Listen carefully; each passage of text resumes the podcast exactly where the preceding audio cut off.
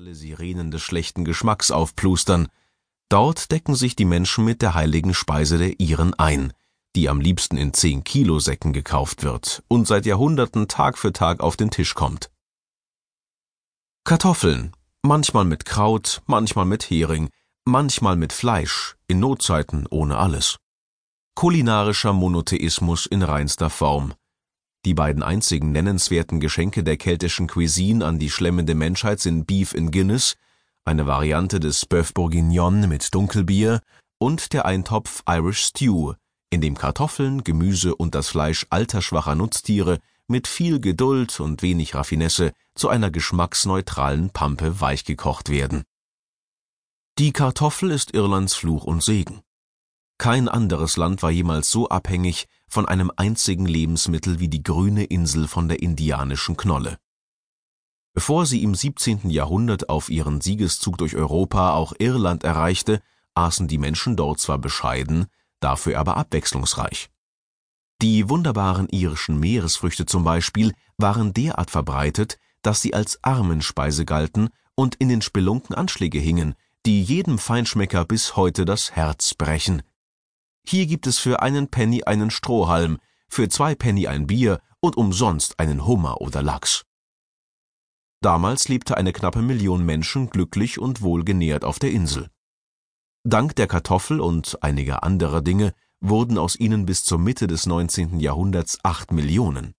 Dann aber brach die Braunfäulnis wie eine biblische Plage über Irland herein und vernichtete eine Kartoffelernte nach der anderen. Zwischen 1845 und 1848 verhungerten eine Million Iren, zwei Millionen mussten auswandern, drei Millionen lebten elend von der staatlichen Fürsorge, eine Katastrophe, von der sich das Land bis heute nicht erholt hat. Die Bevölkerungszahl verharrt seither bei vier Millionen und The Great Famine wurde zu einem nationalen Trauma, das die Beziehung der Iren zum Essen für 150 Jahre auf eine simple Formel brachte es muss genug da sein. Doch Irland ist längst ein glückliches Land, nicht mehr Armenhaus, sondern ein Musterschüler der Europäischen Union. Mit dem Wirtschaftsaufschwung begann die Wandlung vom Kartoffel Saulus zum Austern Paulus. Die Iren freundeten sich langsam mit dem Gedanken an, dass der Sinn des Essens nicht allein in der Sättigung liegen und die Nahrungsaufnahme auch Spaß machen könnte. Besonders leidenschaftlich hat diese Idee Kevin Dundon verinnerlicht, der mit seinem betonierten Dauerlächeln eine Art irischen Jamie Oliver gibt.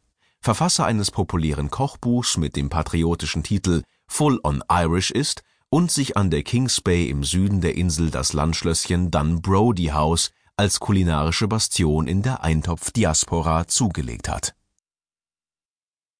Während sich im örtlichen Pub, einem düsteren Hexenhäuschen mit krumm getrunkenem Tresen und ein paar alten, seeuntüchtigen Fischern daran das gastronomische Angebot in Erdnüssen und Schokoriegeln erschöpft, wird im Gourmet-Restaurant von Dunbrody irische Haute Cuisine im Geist der neuen Zeit zelebriert. Ohne Hokuspokus und kulinarische Kabinettstückchen, doch technisch auf höchstem Niveau, neugierig auf die Geschmäcker dieser Welt und dabei doch immer trunken vor Liebe zur irischen Heimat die karamellisierten Jakobsmuscheln aus dem Meer vor dem Herrenhaus ruhen auf einem Kopfkissen aus Süßmais und haben als Spielgefährten schwarze Trüffel und frische Brunnenkresse aus dem eigenen Garten. Auch das Filet vom Petersfisch wurde aus der tosenden irischen See gefischt.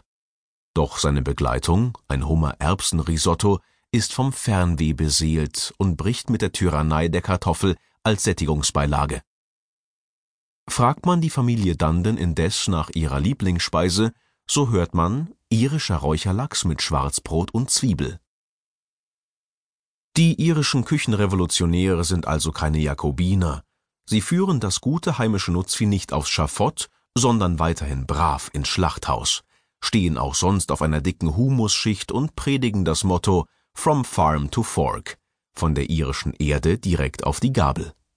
Alles andere wäre auch Häresie, denn Irland ist nicht nur mit Gottesfürchtigkeit gesegnet, sondern auch mit dem milden Golfstrom und einem prallvollen Meer, einem guten Boden und sehr viel Regen.